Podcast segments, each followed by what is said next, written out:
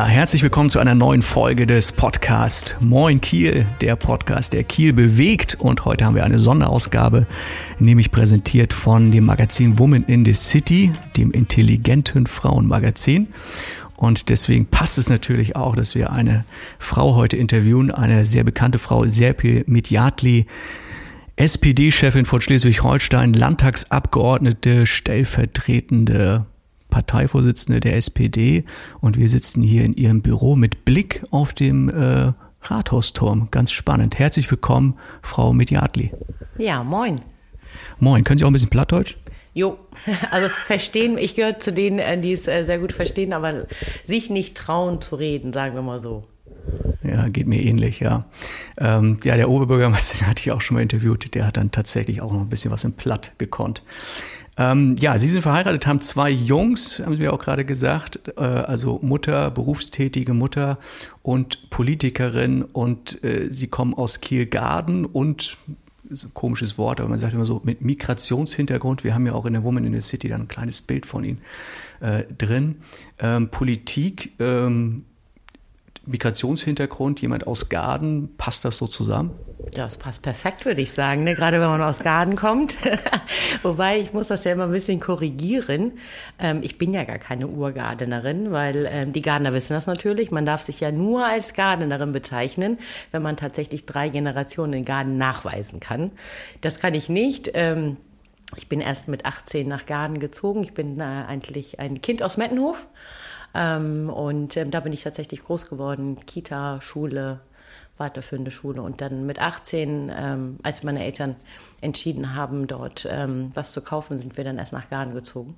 Ich sagte dann immer vom einen Brennpunkt zum nächsten. Nein, Scherz.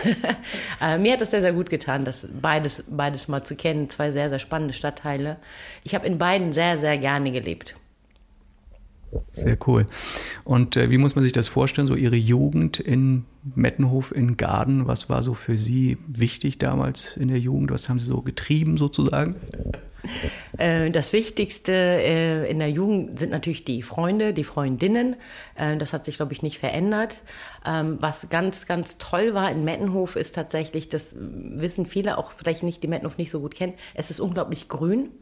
Man hat da ganz, ganz viele Möglichkeiten. Ja im, Westen von, von Kiel. Das heißt, man ist sehr, sehr schnell dann auch ähm, in, man hat auch wirklich Land und Fläche auch drumherum und ähm, angefangen vom Tarzanberg und ähm, Apfelparadies, das wird Ihnen jetzt nichts sagen, aber man kann da wirklich ganz, ganz viel machen mit dem Fahrrad. Früher gab es noch ein Schwimmbad in Melsdorf, also ein Freibad, da sind wir dann ähm, im Sommer immer hingefahren und ähm, der Heidenberger Teich ist da, wenn der zugefroren war, konnte man dann natürlich super gut Schlittschuh laufen. Ähm, also wir konnten, also was Freizeitaktivitäten angeht, natürlich auch einen Jugendtreff und einen ähm, Jugendbauernhof von der AWO. Ähm, also da ist echt immer viel, viel Angebot gewesen. Und ähm, auch viele Spielplätze und viele verschiedene auch, ähm, so dass man dann auch so ein Spielplatz-Hopping dann auch immer machen konnte. Ähm, Sport von Basketball über Fußball, also alles. Also wir waren rundum glücklich. Ich kann überhaupt nichts Negatives erzählen. Sehr cool. Das klingt ja eine richtig, äh, ja, eine Liebeserklärung an, an die Stadt Kiel, an Mettenhof. Und äh, nach Garden sind Sie dann wann gekommen? Erst später dann? Ja, da war ich schon 18. Und Garden war natürlich total spannend erstmal für mich, ähm, weil das so ganz anders ähm, ist, auch alleine schon von den, von den Wohnungen her und ähm, alles auch ein bisschen enger natürlich, ähm, auch die Straßen ähm, unglaublich viele Einkaufsmöglichkeiten, die man sonst ähm, woanders in Kiel irgendwie nicht hat. Ähm, ich kann mich noch sehr gut an eine Situation erinnern, wo meine Schwester und ich, wir beide damals sehr lange, wir haben ja dunkle Haare, sehr lange dunkle Haare und Mama gesagt hat, läuft mal los und besorgt mal ein bisschen was zu essen und wir uns in Garn überhaupt nicht auskannten. Meine Schwester 19, ich 18. Und dann sind wir dann rüber zum Karlstall und haben dann den ersten besten Gardener dann gefragt, wo man dann hier etwas ähm, zu essen kaufen kann, weil wir würden gerne irgendwie so eine Art Imbiss, Restaurant, wie auch immer, suchen wir. Ähm, der ging erstmal einen Schritt zurück, guckte uns beiden von oben bis unten an. Und ich glaube, der hat gedacht, wir wollen den auf den Arm nehmen, so nach dem Motto zwei türkischstämmige, die sich in Garden nicht auskennen. Der hat dann nur mit dem Kopf geschüttelt und ist einfach weitergegangen. Wir haben es überhaupt nicht verstanden. Und dann haben wir gesagt, so, sind die hier so unfreundlich? Was ist das denn? Und dann sind wir tatsächlich dann Karlsruhe rüber in so einen, ähm, in so einen ähm, Durchgang und waren auf dem Veneta-Platz. Und dann haben wir natürlich die Vielfalt dieses Stadtteils gesehen. Und ich glaube, da war auch Wochenmarkt oder ich weiß gar nicht mehr. Dann haben meine Schwester und ich uns angeguckt und haben total angefangen zu lachen. Haben gesagt, ja klar, der hat bestimmt gedacht, so eine, die, die veräppeln mich hier. Und ähm, von daher sehr, auch sehr positiv, wie gesagt, sehr quirlig, sehr lebendig, ähm, sehr offen auch, muss man sagen. Und, ähm, und politisch habe ich natürlich viel, viel mehr Erinnerungen angehauen, weil ich da ja nicht zur Schule gegangen bin, habe da also auch keine, keine Freundschaften in dem Sinne, die, die so aus der Schulzeit herausgewachsen sind, sondern eher dann durch die Arbeit ähm, im Stadtteil sind da ganz tolle Freundschaften entstanden. Und ähm, das ist jetzt auch schon wieder 1000 Jahre her. Wie gesagt, da war ich 18, bin jetzt 45 und die halten bis heute noch. Also das ist ja immer das Schöne an Kiel wenn man hier weggekommen ist, man trifft die Leute immer wieder und man kann Freundschaften über sehr, sehr, sehr lange Zeit dann auch pflegen. Ja, hört man irgendwie immer wieder, egal wen ich frage, Kiel ist ja am Ende irgendwie doch nur ein Dorf, ne? Ja, das ist so. Das ist so. Was ja auch schön ist. Ja. Ähm, dann haben Sie äh, nach der Schulzeit ähm, sind Sie ja in den Betrieb Ihrer Eltern, glaube ich, äh, rein, im äh, Veranstaltungsbereich und Restaurantbereich. Ähm, da dient man ja auch sozusagen den Menschen. Gibt es da so eine Parallele zu der Arbeit, die Sie heute machen, wo man sagt, so, okay, das eine ist so dieser Service am Kunden und heute ist es ja auch im Prinzip Service, was Sie machen, oder? Ja, das stimmt. Also es ist ähm, ja ein, ein Auftrag, den man dann bekommt oder sich dann dafür entscheidet, ähm, tatsächlich ähm, Bürgerinnen und Bürger dann auch zu vertreten mit ihren Anliegen. Ähm, der Unterschied, den man da vielleicht ähm, nennen muss, ist, ähm, dass natürlich zu uns ins Restaurant oder auch ähm, im Veranstaltungssaal die Menschen gekommen sind, ähm, weil sie feiern wollten ähm, oder weil sie essen wollten. Das heißt also, es gab immer nur einen positiven Grund, warum sie zu uns gekommen sind. Und in der Politik ist es natürlich genau andersrum. Es kommen selten Leute dann einfach mal Danke zu sagen, sondern eher dann, sie haben ein Problem und sie wollen, dass es gelöst wird. Und ähm, bei vielen Sachen kann man tatsächlich auch helfen. dass ähm, sehr befriedigend. Ähm, aber es gibt dann natürlich auch Dinge, die dann ähm, nicht das, was für sie gerade hundertprozentig zutrifft, ähm, kann man dann natürlich auch umsetzen, weil Politik ist dazu da, um tatsächlich Rahmenbedingungen zu schaffen und auch einen Interessensausgleich hinzubekommen, ähm, weil das, was sie als richtig empfinden, findet der andere noch lange nicht richtig. Ähm, sieht man ja auch an den vielen Nachbarschaftsgeschichten, äh, die da ja auch immer mal wieder entstehen ähm, und dann natürlich zu vermitteln und den besten Weg zu finden, die beste Lösung, ähm, weil letztendlich geht es darum, dass man ähm, gemeinschaftlich ähm, äh, zusammen dann natürlich ähm, in, in der Stadt oder wie im Land, wie auch immer, zusammen leben will und äh, da die Rahmenbedingungen so zu formulieren, dass das bestmögliche Ergebnis für ganz, ganz viele dabei rauskommt. Also Veranstaltungsbereich, Gastrobereich, da kommen Sie her. Äh, wie kommt man denn dazu, Komische Frage wahrscheinlich, aber wahrscheinlich werden Sie oft gefragt. Nehme ich mal an, wie kommt man denn aus diesem Bereich dann gerade in die Politik? ich bin jetzt im Nachhinein betrachtet, äh, bin ich schon jemand gewesen, der immer sehr interessiert war, der sich auch immer eingemischt hat. Ähm, ich war zum Beispiel damals auch in der Schülervertretung. Jetzt sagt man auch so, das ist so klar, so jemand, der schon sehr früh anfängt, ähm, auch Verantwortung auch in der Schule zu übernehmen, auch für die Schülerinnen und Schüler, für seine Mitschülerinnen, ähm, dass ähm, da schon, also immer schon ähm, sich eingemischt haben, zu sagen so, na, wieso machen wir das eigentlich so? Also jemand, der auch immer gefragt hat, so, ähm, ja, das, ja, das haben wir schon immer so gemacht. Und dieses haben wir schon immer so gemacht, war immer für mich keine befriedigende Antwort. Ähm, weil ich fand, man kann auch Dinge auch besser machen und Dinge auch anders machen. Und anders machen heißt ja auch nicht immer gleich, ähm, weil viele auch immer denken, so dass Veränderungen ähm, nicht so positiv für sie sind, ähm, dass ähm, wenn man Dinge anders macht und, und verändert, dass es dann ja auch ähm, zu besseren Lösungen kommen kann. Und genau, und ich würde tatsächlich immer auch mal nach meiner, wir haben viele Stammgäste, immer auch nach meiner Meinung gefragt zu bestimmten politischen Dingen oder habe meine Meinung auch einfach mal kundgetan.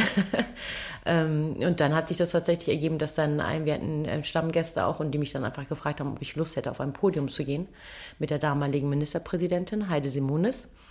Und ähm, ich habe zuerst gesagt, so, nee, das kann ich nicht und da habe ich überhaupt nichts zu sagen. Und äh, gesagt, doch, und genau so, wie du hier mit uns diskutierst und deine Ideen einbringst und ähm, dich auch über Dinge auch, du sagst, muss, muss man anders machen. Ähm, dann als Jungunternehmerin meine Sicht. Und ähm, ja, und so war ich auf dem Podium und dann wurde ich sozusagen von der Bühne weggefragt, ob ich mich nicht engagieren möchte. Und dann habe ich gesagt, nur meckern geht nicht. Ähm, wenn, dann muss man ja auch seinen Beitrag dazu leisten, wenn man will, dass etwas verändert wird. Und ähm, habe dann mich ganz bewusst entschieden, dann auch in die SPD einzutreten. Mhm. Also äh, sozusagen weggecastet von der Veranstaltung. so ein bisschen, sozusagen, bisschen ja. Schleswig-Holstein sucht die nächste Politikerin, nein. Sehr cool, aber dann halt auch gleich äh, ja, mit äh, Heidi Simonis so hoch äh, gleich eingestiegen sozusagen. Und ähm, ich finde das interessant, dass Sie sagen, ja, man kann ja auf der einen Seite meckern und eine Meinung haben, aber man kann ja auch Verantwortung äh, übernehmen und dann sagen sie ja, okay, das ist ja auch unser Thema heute, Verantwortung. Ich habe schon äh, früher Verantwortung genommen, äh, übernommen und, und trotzdem äh, haben sie gesagt, musste jemand dann so die Initialzündung äh, äh, geben. ist das seitdem sie jetzt in die SPD dann eingetreten sind und gesagt haben, jo, ich stehe jetzt dazu, ich mache da jetzt mit, hat sich das ein bisschen verändert oder muss man Sie immer noch öfters mal fragen, ob Sie was machen können? Es ist tatsächlich unterschiedlich. Ne? Ähm, ich gehöre zu der Generation, ähm, sagten vorhin ja auch Migrationsgeschichte, das war nicht selbstverständlich, mhm. dass wir ein Teil dieser Gesellschaft sind, sondern wir sind damals ja als Gastarbeiterkinder hier aufgewachsen und man hat uns immer das Gefühl vermittelt, ähm, ihr seid ja gar nicht richtig zu Hause und ihr werdet irgendwann weggehen. Wurden wir auch ständig gefragt, ne? so wann fahrt ihr wieder zurück nach Hause? Ähm, ich habe das als Kind immer nicht verstanden, weil ich gedacht wie zu Hause? Ich bin doch zu Hause. Und wenn ich dann nicht in, in, in Mettenhof war, wieder gedacht, wann ich nach Mettenhof zurück war oder so. Ähm, also gerade nach den, nach den, äh, vor den Sommerferien in der Schule haben das viele, viele Lehrkräfte auch immer gefragt, ähm, ob man dann wieder zurückkommt. Und ich, für mich war das ganz gruselige Vorstellung, irgendwie äh, in Urlaub zu fahren und nicht wieder zurückkommen zu dürfen. Und ähm, das ist so ein Gefühl, wenn sie sehr, sehr lange damit ähm, dann groß werden, ähm, wo immer eine Gesellschaft, also die Mehrheitsgesellschaft entscheidet, ob man dazugehört oder nicht ähm, ist es schon so, dass wir viele Jahre auch so ein bisschen auf der Ersatzbank dann auch gesessen haben. Ähm, wir wussten, was wir können und was wir auch schaffen, aber man hat dann schon immer darauf gewartet, bis dann der Trainer einen dann auch ins Spiel holt.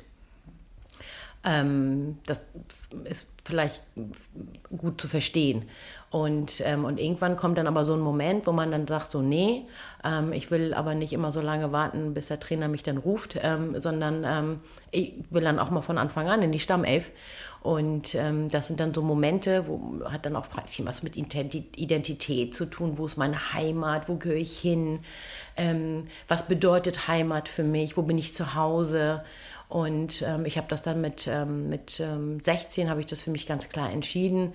Ähm, für mich ist ähm, Heimat weder Berlin noch München noch Ankara oder Istanbul, sondern für mich ist Heimat Kiel. Ich bin gebürtige Kielerin und dann ist Heimat Schleswig-Holstein.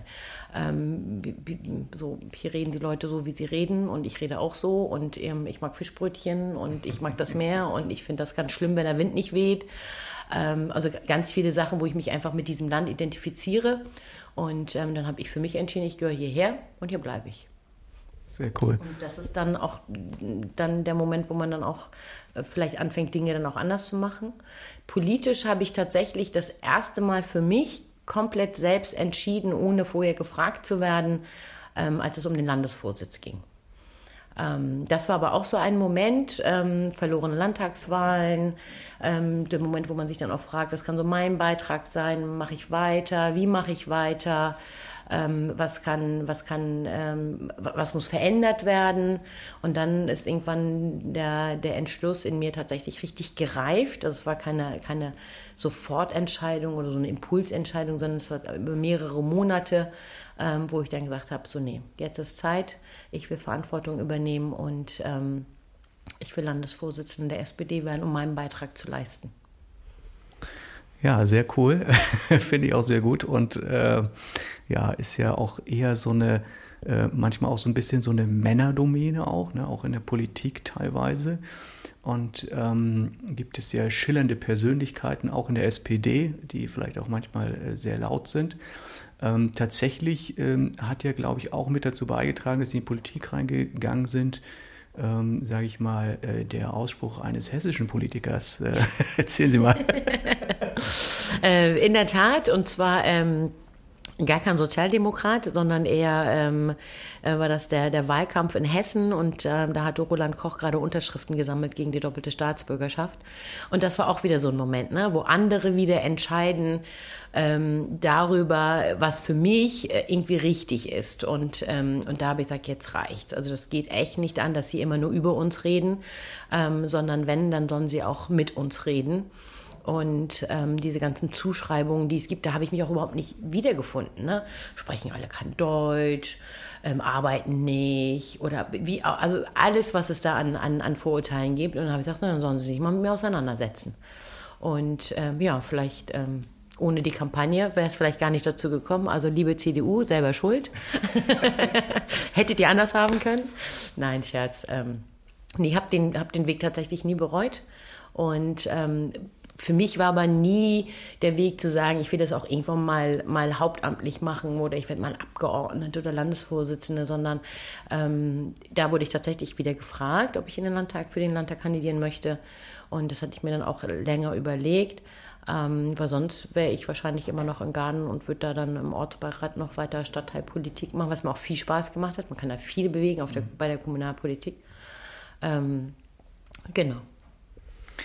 Ja, also in, in der, das wäre jetzt auch tatsächlich meine nächste Frage gewesen. Was kann man denn bewirken? Also wenn Sie jetzt gesagt haben, Sie sind in die SPD dann eingetreten, jetzt sagten Sie gerade im Stadtrat, in der Kommunalpolitik, da kann man vielleicht auch noch richtig was gestalten. Und jetzt sind Sie in der Landespolitik, teilweise auch in der Bundespolitik. Ähm, was kann man da bewirken? Mm, also auf Bundesebene ist es ja tatsächlich auch ein Ehrenamt, aber man kann natürlich Diskussionen mit begleiten, gerade die ähm, Ereignisse, ähm, die für mich auch so ein Moment gewesen ist, wo ich gedacht habe, sowas darf und wird irgendwie nicht passieren können in Deutschland. Ähm, der, der, der Rechtsterroranschlag in Hanau.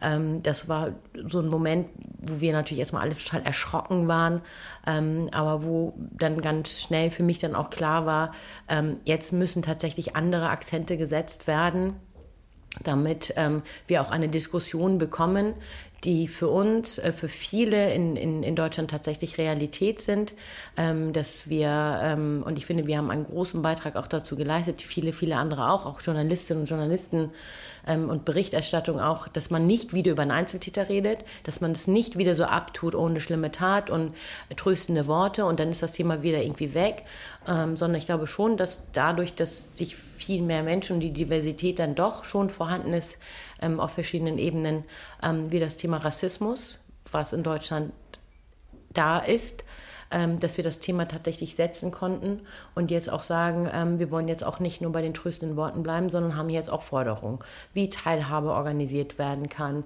wie eine Diversität auch in den Institutionen und auch der strukturelle Rassismus, dass da auch angehen, ähm, angegangen werden kann. Da kann man natürlich schon sehr, sehr gut Akzente setzen. Vor allem, ich rede ja nicht nur aus der Theorie heraus. Ich brauche nicht irgendwelche Statistiken mir durchzulesen, um dann festzustellen, dass es auf dem Arbeitsmarkt und auf dem Wohnungsmarkt oder auch in der Bildung, ähm, dass es dort Rassismus gibt, ähm, sondern ich kann jede Zahl dann auch nochmal mit diversen ähm, äh, Beispielen dann auch nochmal noch mal unterlegen. Und das ist, glaube ich, sehr, sehr wichtig in der Politik, dass wir tatsächlich eine, eine, eine Vielfalt von Menschen haben, die Politik machen, ähm, die verschiedene ähm, Realitäten auch abbilden können. Ähm, deswegen ist es ja auch so, dass unser Wahlrecht so ist, wie es ist, dass es nicht einer Berufsgruppe zugeschrieben wird oder einem Abschluss ähm, oder einem Bildungsgrad ähm, oder dass es nicht nur ein Expertinnengremium ist, ähm, sondern tatsächlich vom Volk gewählt ähm, und halt eben Bürgerinnen und Bürger, ähm, die dann auch ähm, diese Geschicke mitleiten können. Und das kann auf Landesebene von ähm, ich bin jetzt für die Bereiche auch Kita und Familie zuständig. Und ähm, da können Sie natürlich sehr, sehr konkret auch Dinge verändern. Ich bin gerade dabei oder habe ein Eckpunktepapier zur Erzieherinnenausbildung ähm, im Landtag eingereicht. Der ist jetzt ähm, noch im Ausschuss und da geht es darum, ähm, die Erzieherausbildung zu novellieren, hier mehr Angebote zu schaffen. Was brauchen wir? Die Erzieherinnenausbildung ist eine Weiterbildung, das wissen die allermeisten ja gar nicht, sondern eine schulische Ausbildung überwiegend und die wird zum Beispiel nicht vergütet ähm, was ein Unding ist. Mhm. Weil in der Regel haben sie eine fünfjährige Ausbildung, die meisten machen zuerst sozialpädagogische mhm. Assistentin und dann die Erzieherin-Ausbildung und dann haben sie fünf Jahre eine Ausbildung, eine sehr, sehr hochwertige Ausbildung, die in, ähm, in, in den, äh, im europäischen Standard ist es eine, ein, mit einem Bachelor-Abschluss vergleichbar. Ähm, und ähm, wird, das wird nicht vergütet. Mhm. Es sind überwiegend Frauen, die in diesem Bereich arbeiten. Mhm. Ähm, das sowieso mal spannend zu betrachten ist, wenn man sich mal überhaupt so Vergütungen anguckt bei der Ausbildung, welche Ausbildungen werden vergütet, welche werden vergütet, aber wie hoch werden sie vergütet. Mhm. Und wenn man da mal die Vergleiche macht zwischen Männerberufen und Frauenberufen, dann stellt man da doch einen sehr, sehr, hohe, ähm, sehr hohen Unterschied fest. Und, ähm, und das sind so Dinge, die möchte ich gerne verändern. Und ähm, manche Sachen brauchen lange. Und manche Dinge kriegt man dann tatsächlich ein bisschen schneller hin. Bei den Pflegeberufen haben wir das zum Beispiel zumindest mal geschafft, dass sie jetzt kein eigenes Geld mehr mitbringen müssen. Mhm. Und so kann man schon sehr viele Dinge verändern tatsächlich auch. Das ist immer das, was, sage ich mal, Menschen, die keine Politiker sind, mhm. vielleicht manchmal nicht so glauben können, dass sie sagen, naja, Politiker reden halt hauptsächlich, ne? mhm. ne? So, das ist ja so die, die Meinung. Und jetzt steht ja in diesem Wort Verantwortung, da versteckt sich auch so dieses Wort Antwort. Das heißt, ähm, Politiker haben vielleicht viele Fragen auch, aber haben sie denn auch Antworten? Und wenn es jetzt um dieses Thema Verantwortung geht, ähm, kann ich mich denn an die Politik wenden, wenn ich jetzt sage, so, oder soll ich bei der Politik irgendwie mitmachen? Oder wie kann ich als Bürger ähm, mich denn da überhaupt mit einbringen in, in dieses ganze Politische, weil, mhm. also was das Thema Verantwortung betrifft? Also das Einfachste ist, Sie werden Mitglied in der SPD. Ich mir fast gedacht, dass es jetzt kommt. Ich ja, hoffentlich fragt sie mich das nicht. Äh, es gibt auch noch ein paar andere Parteien. Ähm, ja, also Sie können tatsächlich, ähm, äh, wenn Sie sagen, Sie möchten sich ganz konkret einbringen, möchten aber nicht Mitglied einer Partei werden, ähm, können Sie natürlich auch ähm, über eine NGO, ähm, über die Wohlfahrtsverbände, also wir haben ähm, zu den Gesetzesinitiativen, die wir machen, ist ja auch zu Recht ähm, gibt es dazu, dass sie nicht einfach ein Gesetz einbringen und dann einfach verabschieden dürfen, sondern ähm, sie müssen bei bestimmten Gesetzesinitiativen müssen sie Anhörungen durchführen. Das heißt also diejenigen Gruppen ähm, oder Institutionen, die davon betroffen werden, die müssen sie einmal anhören, ähm, schriftlich oder mündlich. Und da dann sich dann auch die Meinung zurück. Und schlau wäre es tatsächlich, so etwas vorher zu machen und sich nicht einfach irgendwas im stillen Kämmerchen auszudenken, was sie glauben, was das Beste für die Menschen ist, weil das ist ja meine Kritik, warum ich in die Politik gegangen bin, ähm, dass nicht einer sich etwas ausdenkt und sagt, na so hier, ich habe das, ähm, äh, ich entscheide mal für euch alle und dann könnt ihr hinterher mitreden, sondern mein ähm, Anliegen ist es tatsächlich, dass ich, wenn ich eine Idee habe und bei der Erzieherausbildung bin, ich bin tatsächlich eher über die Kitas darauf gekommen, ne? weil ich mich über die Kita und Kinder und Betreuungsplätze Gedanken gemacht habe. Und dann kommen sie mit den Erziehern ins Gespräch und fragt man das eine und das andere. Und dann hörte ich immer, immer mehr daraus, dass auch in dem Bereich was gemacht werden muss. Und dann trifft man sich mit Erzieherinnen, man redet aber auch mit der GEW, das ist die Gewerkschaft, ähm, aber auch Verdi da sind auch Erzieherinnen organisiert. Ähm, man redet mit den Schulen, mit den Berufsschulen, wo, wo ähm, die jungen Menschen dann ja auch ausgebildet werden. Ähm, und dann natürlich mit Bürgermeisterinnen, ähm, mit dem Landkreistag, also mit allen, die mit diesem Thema irgendwie zu tun haben. Wir haben einen sehr, sehr hohen Fachkräftebedarf auf der einen Seite. Ähm, dann haben wir immer noch viel zu wenig Krippen- und Kita-Plätze. Und, ähm, und da ist es wirklich unglaublich wichtig, dass man da auch Antworten gibt. Und da muss ich ganz ehrlich sagen, ähm, sehe ich das schon so, dass man sich auf bestimmten Ebenen immer mal wieder nicht traut, Antworten zu geben. Und das kann es ja nicht sein. Ähm, weil von uns wird erwartet, dass wenn wir da sitzen, dass wir auch Entscheidungen treffen. Und manche Dinge dauern einfach ewig lange, weil man sich manchmal auch vielleicht nicht traut, eine, eine Aussage zu machen, weil man das auch versucht, jedem recht zu machen. Sie können es aber nicht jedem recht machen. Und als Sozialdemokratin sollte man auch nicht den Anspruch haben, es jedem recht zu machen. Ähm, es gibt ja eine genügend Auswahl, auch andere Parteien zu wählen, sondern es ist wichtig, dann nach seinen Werten und nach seiner Haltung ähm, da diese Entscheidung zu treffen. Und dann treffe ich natürlich eine Entscheidung und sage, diese Ausbildung muss vergütet werden. Da ruft natürlich gleich der Nächste und sagt, ja, wer soll das dann bezahlen? Meinst du, ja, ist richtig. Ähm, da, da, muss eine Antwort her. Und ähm, wo arbeiten denn diese Menschen? Ähm, die arbeiten sozusagen dann tatsächlich bei einem Träger oder bei einer Kommune, führen dort aber einen gesetzlichen Auftrag durch. Mhm. Das heißt also, wir als Staat haben gesagt, es müssen Betreuungsplätze geschaffen werden. Und, äh, und wenn wir diesen Auftrag formulieren, ähm, dann finde ich, muss es auch so sein, dass man dann auch die Verantwortung dann auch dazu, dafür übernimmt, dass es genügend Fachkräfte gibt. Ähm, sie würden ja in, in keiner Welt auf die Idee kommen, sagen, wir haben Schulen und wir brauchen Lehrkräfte, aber dann zahlen wir mal das BAföG nicht mehr, sollen sie mal zusehen, wie sie ihre Ausbildung finanziert kriegen. Auf die Idee wird ja keiner kommen. Mhm. Es ist selbstverständlich, wenn sie studieren, sich das nicht leisten können, dass sie BAföG kriegen. Und so muss es natürlich dann auch bei den Erzieherinnen und Erziehern dann ja auch sein. Sie erfüllen am Ende einen staatlichen mhm. Auftrag. Mhm. Und ähm, da würde ich mir wünschen tatsächlich, dass wir diese Diskussion dann nicht über den Rücken der Erzieherin machen oder den Schülerinnen und Schülern, oder auf dem Rücken der, der, der, Träger, die ja auch nur einen gesetzlichen Auftrag durchführen, sondern dann muss ich das auf meine Ebene ziehen und dann sagen, das ist das, was ich möchte, das, was richtig wäre, was auch gerecht wäre. Und dann kläre ich das aber mit den Kommunen, mit dem Land, mit dem Bund, ähm, wie wir das dann Ganze dann auch miteinander finanzieren, weil letztendlich wird es ja viel teurer, wenn sie diesen Kita-Krippenplatz gar nicht vorhalten können, ähm, weil das muss dann die Kommune dann ja auch zahlen und Ersatzleistungen dann ja auch ähm, für die Eltern dann bereitstellen. Also hat es hat Verantwortung auch immer was mit Mut zu tun. Ne? Man muss sich manchmal auch trauen, Dinge zu machen. Und äh, äh, gerade in der Politik, also ich glaube, hier im Land Schleswig-Holstein ist ja auch gerade mit dem Bereich Kita und so schon immer so ein bisschen was passiert hier. Ähm, da gibt es ja auch mutige Entscheidungen. Ähm, jetzt mal so ein bisschen ins, ins Private reingefragt. Sie haben, äh, Sie sind ja ein Männerhaushalt eigentlich, Sie sind ein bisschen unterlegen eigentlich. Ja, das stimmt. Ich verliere immer bei den, bei den Kinobesuchen, weil meine Jungs ähm, legen sehr viel Wert darauf, dass ähm, über ähm, vieles abgestimmt wird. Und ähm, genau, wenn wir dann gemeinsam ins Kino gehen, dann bin ich immer die Unterlegene. Das heißt mehr Action, weniger Komödien.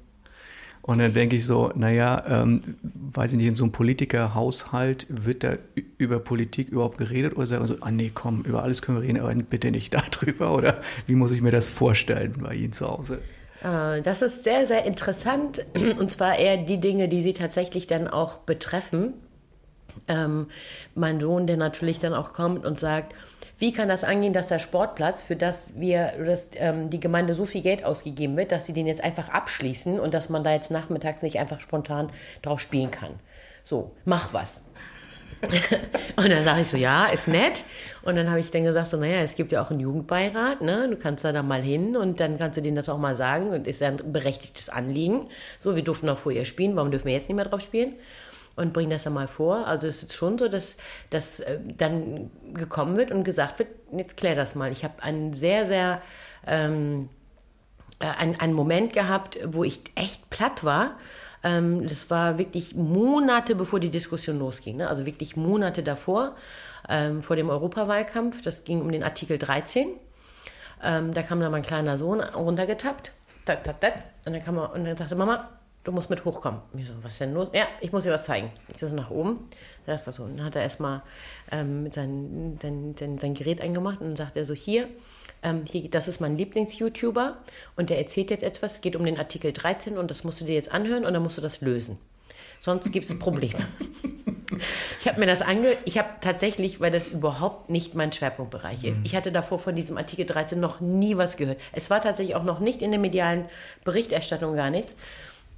Habe ich mir das angehört und habe ich gesagt, so, okay, habe ich verstanden. Und ähm, dann habe ich gesagt, ich weiß aber tatsächlich nicht, auf was beruht und wie, wie diese Verordnung insgesamt aussieht. Ich muss mich da erstmal schlau machen. Und dann ähm, habe ich natürlich angefangen, Kolleginnen zu fragen. Ich habe ähm, nachgefragt in, im Fachreferat, so was ist das eigentlich? Mein Sohn sagt, geht gar nicht. Da wird das Internet irgendwie abgeschaltet, gibt kein YouTube mehr. Und ähm, naja, dann ähm, habe ich mich da halt eben schlau machen müssen, aber es war dann schon so eine Erwartungshaltung, so, ähm, das äh, will, ich, will, er jetzt, dass das geklärt wird. Das ist dann schon so, dass sie dann das dann auch für das Die Schulkolleginnen auch so, meine Mama macht das, die rettet YouTube. Wir haben dann ja leider am Ende wurde auf Bundesebene ja eine, eine andere Entscheidung getroffen und ähm, im, ähm, auf EU-Ebene dann ja auch, man muss jetzt natürlich gucken, wie die ganze Umsetzung wird. Jetzt ist das Thema ja gar nicht mehr so aktuell. Ähm, aber schon manchmal nervt sie das dann auch, ne? dass sie dann sagt, oh, müssen wir jetzt wieder über Politik reden oder ähm, wo sie tatsächlich, ähm, das finde ich aber auch richtig, ich hab, früher habe ich Arbeit mal mit nach Hause genommen, ähm, weil ich gesagt habe, lieber früher nach Hause und dann, dann zu Hause mhm. lieber weiterarbeiten.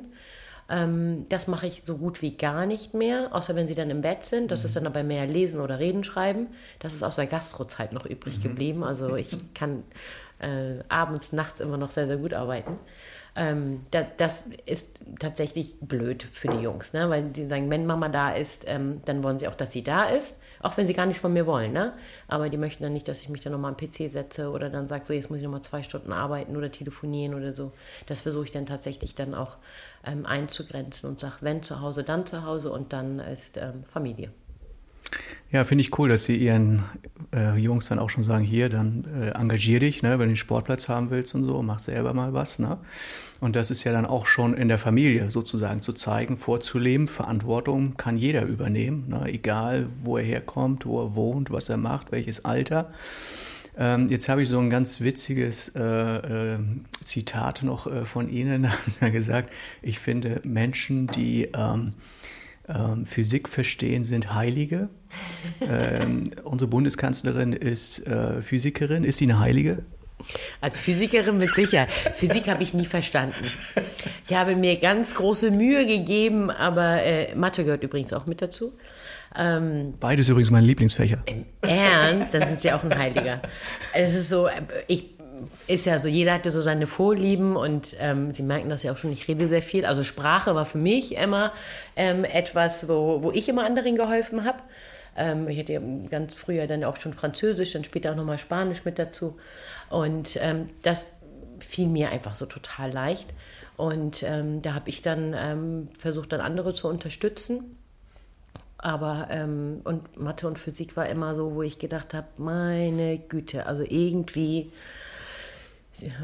aber da habe ich dann immer ein bisschen mehr, ein bisschen länger gebraucht, um, um Dinge dann auch zu wissen. Es ging nicht um die einfachen Rechengeschichten, sondern eher wenn eine Kurvendiskussion und dann die ganzen Beziehungen dazu. Und, und Physik war auch immer, vielleicht weil ich mich das auch nicht interessierte, keiner. Wobei ich hatte eine ganz, ganz tolle Mathe- und Physiklehrerin, muss man dazu sagen. Also an ihr hat es definitiv nicht gelegen. Ganz im Gegenteil.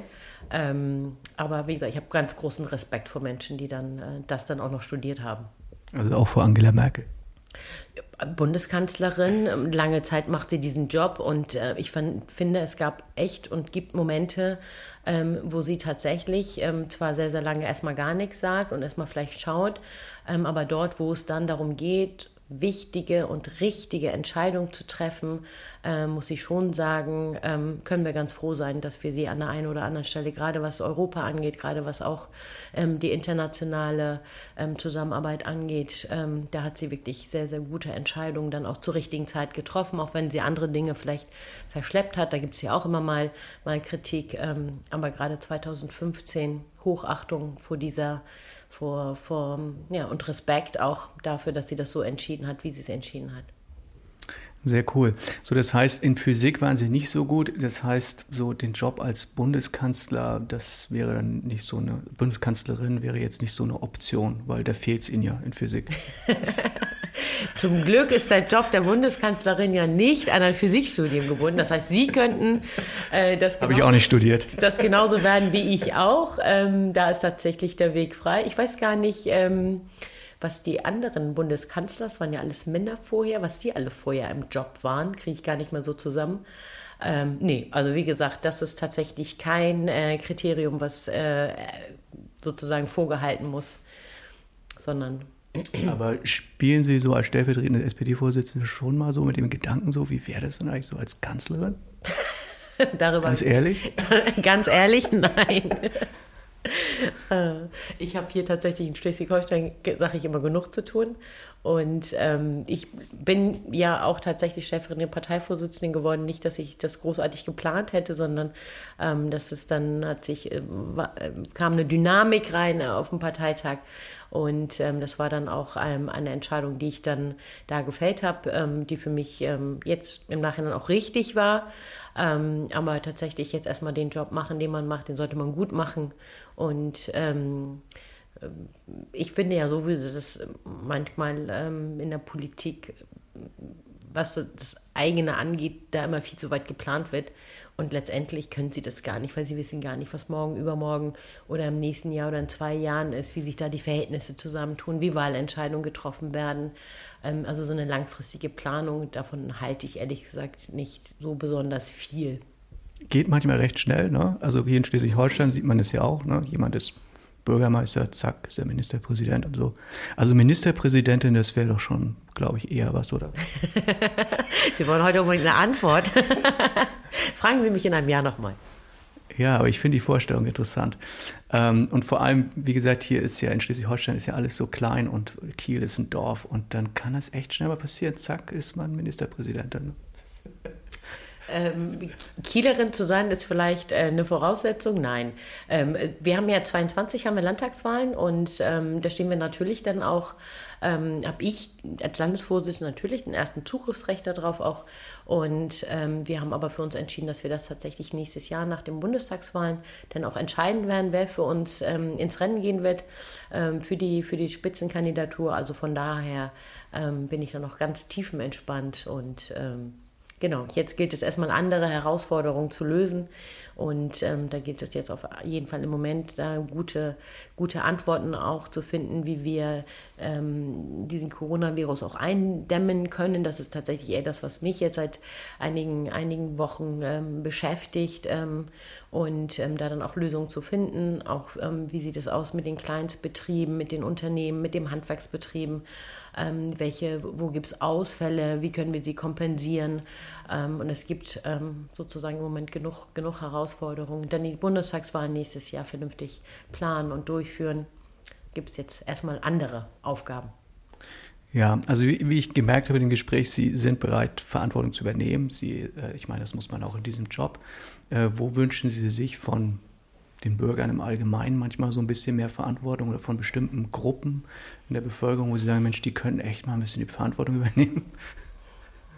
Also ganz ehrlich, was ich absolut, wo ich kein Verständnis für habe, wo ich mich auch tierisch drüber aufrege, ähm, ist, wenn ich sehe, dass Leute auf Landstraßen oder Autobahnen, und Sie sehen das immer wieder, diese Fastfood-Verpackungen, überwiegend am Wochenende sieht man das ja oft, also überhaupt Müll ja. Ähm, dass, dass, Leute meinen, einfach aus rein egoistischen Gründen ähm, oder was auch immer sie reitet, ähm, also Müll wirklich einfach irgendwo in der Landschaft ähm, und dann auch noch in Mengen, das ist ja auch nicht so, einfach meinen, das Recht zu haben, Dinge wegzuwerfen, auch teilweise ja auch, auch ähm, Dinge, also elektrische Geräte oder was auch immer, ähm, das müssen dann ja auch andere wieder wegmachen. So, das regt mich total auf.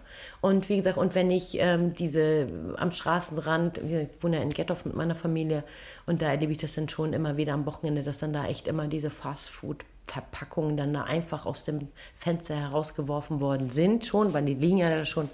Und ähm, da, wo ich denke, echt Leute, geht gar nicht. Also geht gar nicht. Ihr fahrt doch sowieso nach Hause.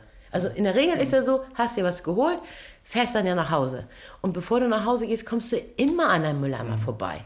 Immer. Also, Jungs, Mädels, bitte nicht mehr aus dem Auto werfen. Bitte. Also da wäre ich auch dafür. Tatsächlich mit meinen Jungs gehe ich ja auch immer einmal im Jahr mit dem Dorf, ne, gehen wir rum und sammeln genau. den ganzen Müll ein. Und das ist echt Wahnsinn, was man da manchmal ja. findet. Und das zeigt ja, man Frech kann auch, im, ne? ja, was die Leute ja, wegwerfen, oder? Wirklich, ja, ja. Eklig manchmal auch.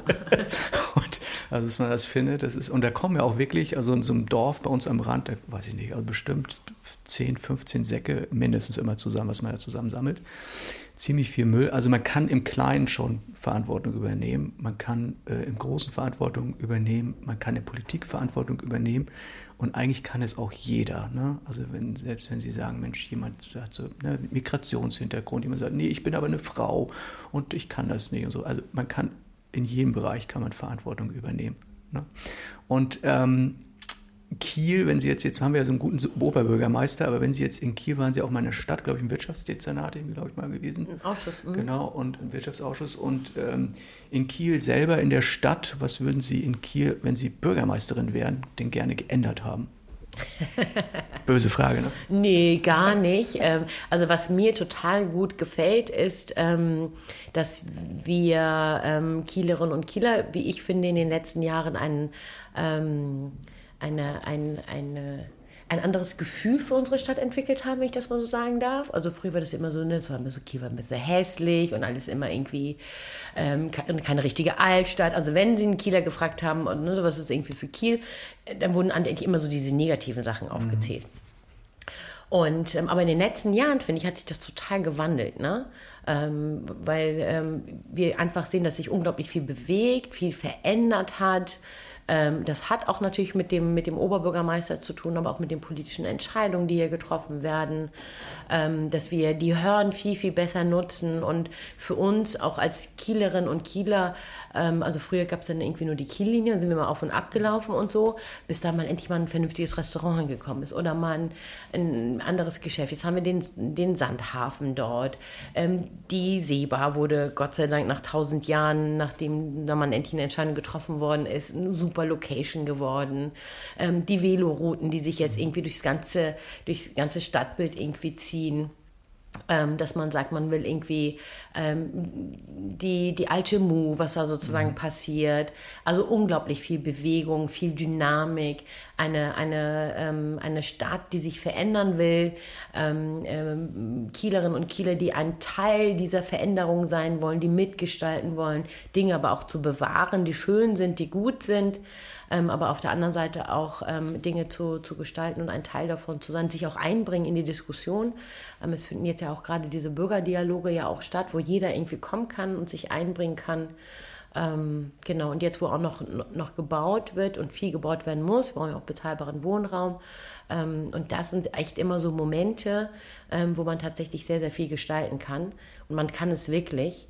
Ähm, dieses, dieses, den zusätzlichen Wohnraum tatsächlich dann auch so zu gestalten, dass man sagt, wir denken in ganzen Quartieren, äh, wie muss denn Mobilität organisiert werden, wie kriegen wir das hin, dass, dass alle irgendwie einen Platz dann auch in, in dieser Stadt finden.